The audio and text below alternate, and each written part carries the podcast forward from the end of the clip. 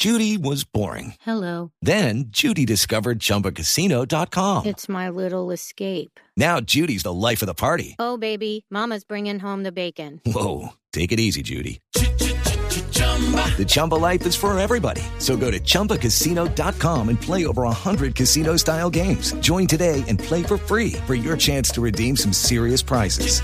chumba ChumbaCasino.com.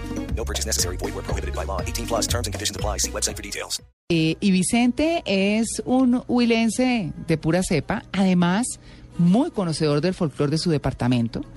Eh, y Vicente escribió por estos días en su Facebook eh, de cómo las dificultades, que era lo que estábamos hablando al comienzo del programa, de las dificultades que están afrontando los rajaleñeros y todos los eh, las personas que se dedican al folclore local en el Huila, por cuenta de que es más importante el vallenato, el reggaetón y demás. Pues Vicente conoce muy bien la situación y lo hemos querido llamar para que nos cuente qué es lo que pasa. Vicente, buenos días. Hola María Clara, hola Tito, feliz San Pedro. ¿Y qué, por dónde anda Vicente? ¿Está en Garzón? Como no, no, no, aquí en Bogotá en la distancia con un trago de mistela saludando nuestro Día de la Huilensidad. Ah, qué bien. San Pedro, hoy 29 de junio. Claro, sí, señor, así es.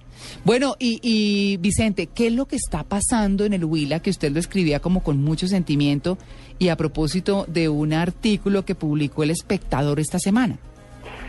Bueno, eh, lo que está pasando en el Festival del Porro en San Pelayo, en Córdoba, es un problema similar al que hace muchos años viene pasando en el Huila, con la presencia en la programación oficial del San Pedro, tanto en Neiva como en Garzón, de expresiones culturales que no son propias del departamento del Huila.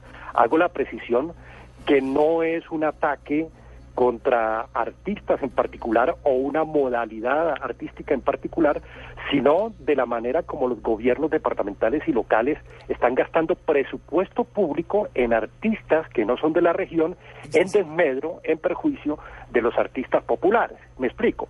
Le pagan mm, millones y millones de pesos a artistas como Pipe Peláez, como Raycon, como Sergio Vargas, como Silvestre Dangón, J Balvin, Eddie Herrera y otros, muchos millones de pesos, mientras que a los cantantes, a los compositores, a los artistas, a los bailarines, les dan migajas, migajas de 200 mil, 800 mil pesos, 500 mil pesos, un millón de pesos. A una banda de músicos, por ejemplo, que generalmente tiene entre 15 y 20 componentes, les dan premios de uno o dos millones de pesos. Entonces se ganan 100 mil, 80 mil pesos por tocar y tocar, mientras que estos señores que suben a la tarima, muy prestigiosos, se ganan en cuestión de horas eh, varios eh, eh, millones de pesos. Eso mm, eh, afecta la calidad del reinado y es una manera de desconocer la cultura regional. Está bien en estos tiempos de la globalización abrirse a todas las culturas. Hoy uno no puede bolivianizarse y el Festival del Bambuco tampoco lo debe hacer. Debe escuchar otras expresiones.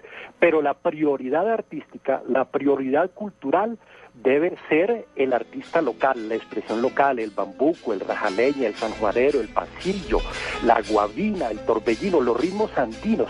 Por eso se llama Reinado Nacional del Bambuco y no Reinado Nacional del Reggaetón o Reinado Nacional o Festival eh, Nacional del Vallenato Llorón. Esa es la crítica que estamos haciendo eh, gestores culturales, periodistas, público en general, reinas, eh, eh, cultores en general eh, de, la música y de las tradiciones del departamento de Huila. Duele mucho lo que está pasando, que el gobierno seccional y el gobierno municipal de Neiva y también el de Garzón gasten un jurgo de billete oficial en cantantes y en artistas que son importantes y que se merecen ganar un buen billete, pero están afectando al artista local al que muchas veces le pagan varios meses después de hacer cola, pasar documentos, descontarle el IVA, la retención en la fuente y cientos de perendengues más. Claro, eh, lo que uno podría decir es que lo mismo que si el Festival del Mono Núñez se vuelve, por ejemplo, de esos otros eh, o esa otra clase de música que si bien es cierta, es valiosa, es importante y demás, no es lo que le identifica.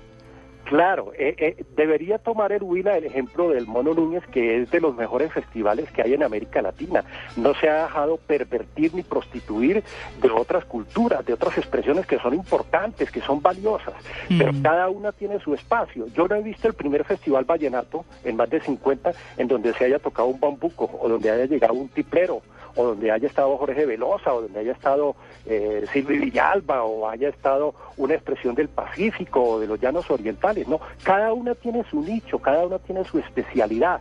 Pero es que alrededor de esto, María Clara y Tito, hay un tráfico de influencias terrible. Yo pediría públicamente al gobernador Iriarte, que se jacta de ser transparente y, y muestra un gobierno transparente y ha hecho campaña durante años con la transparencia, que al otro día del festival haga un corte de cuentas y nos cuente en cuánto, mm, cuánto gastó el departamento de Huila en cientos de millones de pesos por estos artistas foráneos que se llevan la plata y cuánto le pagaron a los rojaleñeros, a las reinas, a las muchachas, a los bailarines, a los maquilladores, a los que hacen las carrozas.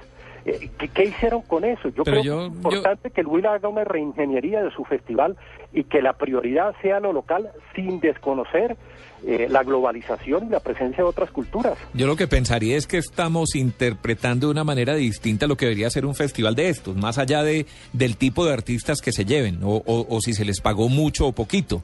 Si es un festival del bambuco, pues debería ser un festival del bambuco. Exacto. Pero se está aprovechando más como para hacer una gran fiesta, seguramente en la ciudad o en la región, como disculpa de un festival del bambuco. Entonces, más bien que le cambien el nombre, la- porque, sí. porque me parece, pues finalmente que son artistas buenos, que valen lo que valen, porque son artistas reconocidos.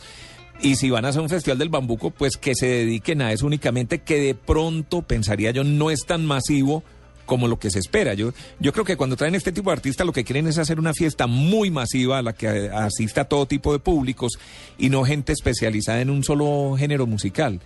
Y es que es lo que nos pasa aquí, es que aquí para un 20 de julio, que supuestamente es nuestra fiesta nacional, nadie la celebra, es un día festivo más. Aquí porque vemos unos aviones pasando, una marcha militar, pero uno va a otros países y ve lo que sucede. En Chile se paraliza el país porque es la fiesta nacional. En muchos países, ¿no? ¿Cierto? En Francia, eh, eh, creo que es eh, ahorita en julio también, Mm. el cierre del Tour de Francia es el día de la independencia, es el día de la gran fiesta, es una fiesta, es Mm. una fiesta real. En Colombia un 20 de julio, un 7 de agosto, más allá de ver los aviones pasando y el desfile militar, no, es, es otro festivo más, No que mucha gente ni siquiera sabe que estamos celebrando. Mire- Mire, en Guayave muchas veces. Sí, Yo sí, sí. que- que- Entonces lo mismo, que- me da la impresión de que lo mismo está pasando con estas fiestas, Mm. ¿cierto? La fiesta del bambuco es un nombre, pero, pero no sé si la gente está interesada realmente no en ir a oír bambuco. es. Pues Hmm. Por eso yo planteo la posibilidad de una reingeniería de las fiestas, rediseñar qué es lo que se quiere. Una gran feria, un evento popular en donde converjan todas las culturas y dejar a un lado lo local o darle primacía a lo local. Es bueno que se defina de una vez por todas. Ahora, es bueno también que estén estos artistas. Bueno, lo digo yo como, como huilencista, como, como promotor de la música andina y todo eso, como admirador y seguidor sin saber nada de música. eh, nuestra música en cierto momento se vuelve rutinaria y, y uno no puede pretender estar toda la noche bailando bambucos y torbellinos y sanjuaneros. Eh, uno quiere, como decimos en el Huila, mover la angarilla eh, a otro ritmo. ¿no? Pero, pero, pero que se determine bien, que se determine bien qué es lo prioritario y uno quiere de pronto rumbear y cambiar de ritmo y toda esa cosa, pero los dineros públicos deben destinarse para promover primero lo local, lo terrígena, lo auténtico y lo otro puede ir al margen o que no lo invierta el Estado, es que eso es lo absurdo, que el Estado gasta cientos de millones de pesos en artistas foráneos que se llevan el billete para otro lado y afecta a los locales, pero que le deje entonces eso a la empresa privada, que la pela se le da a la empresa privada, que se quiebre la empresa privada, pero que no sea el Estado el que gaste billete en unos artistas que se lo llevan y los otros pobres eh, eh, artistas locales quedan viviendo la, la danza del rico de Pulón, eh, el rico que se lleva el billete y el pobre viviendo en las migajas como el pobre Lázaro. Mm, claro.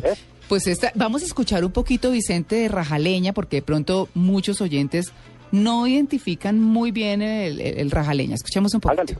Bueno.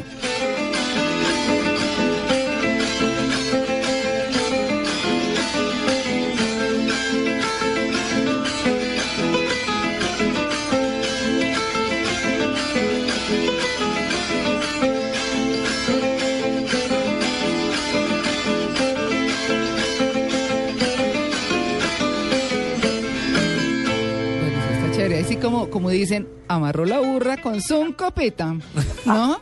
Entonces, eh, Vicente, usted nació en Garzón, ¿cierto? Yo soy garzoneño, eh, católico, apostólico y santafereño. Uy, ¿del Santa Fe? Pero por supuesto. No, yo hubiera favor. sabido, no lo llamo, Vicente. No, no, espérese. eh, Cerremos. Esto se puede arreglar. Se puede arreglar, sí, señor. Pues Vicente, muchas gracias. Nosotros lo que hemos querido realmente es como dejar esa inquietud, plantear la orientación de las festividades, que como bien dice Vicente, pero también dice Tito, pues hay que hacer un, un justo equilibrio de las cosas. Y si es el Festival del Bambuco, pues que lo sea de eso, sin que quiera decir que no pueda tener lo otro, pero que lo importante sea por el nombre por el cual se llama esa festividad, ¿cierto? Sí, ahora yo no sé si irme pues con lo que dice Vicente, de que entonces porque es una fiesta en el Huila no puedan traer artistas de otras partes. No, pero él lo dice Así en sea con dineros de- oficiales. Pues, ah, bueno, eso pues, sí. si, si lo que se quiere es recreación y que la gente se divierte y todo lo demás, pues deben traer cosas que diviertan realmente a la gente. Y si lo que está es el reggaetón, pues habrá que traer reggaetoneros. Sí, lo- ¿cierto? pero- Pero, que no lo llamen Festival del, bam- del Bambuco. Exactamente. Que no sé si lo vuelve ya una fiesta ya demasiado cultural. Un Mm. poco como el Festival del Mono Núñez. Fíjese lo que está pasando con el Festival Vallenato. Mm. Festival Vallenato es de Vallenato, pero traen, pues, traen a Vicente Fernández, o traen reggaetoneros, o traen Pero no artistas deja de otros ser más géneros, importante. Traen a Juanes. no deja de ser más importante nombrar al río Ah, Vallenato. estoy de acuerdo. Estoy Es de acuerdo. Ese es el punto. Pero traen artistas de otras partes Sí, y les pagan también sus millonadas. Mm. Porque tampoco podemos pretender que a un dúo, un trío que toque bambuco, que toque un pasillo, le paguen lo mismo que a un artista de estos internacionales, Mm. ¿cierto? Como pretender que a mí me paguen lo mismo que Julio Sánchez Cristo. ¿cierto? pues, Pero- dadas las proporciones. Claro, pero, pero es importante hacer lo que Vicente llama la reingeniería Sí, del Festival del Bambuco. indudablemente. Hay que hacerlo. Y eso es lo que hemos querido como transmitir acá y que, bueno, esa opinión eh, tan particular de Vicente, que seguramente también es representativa de muchas personas del Huila, pues se tenga en cuenta y, y- y mirar a ver cómo, cómo se va orientando. Vicente, gracias. Viso. Un abrazo a, Tito y a María Clara y aquí el segundo trago de Mistela por el Día del San Pedro.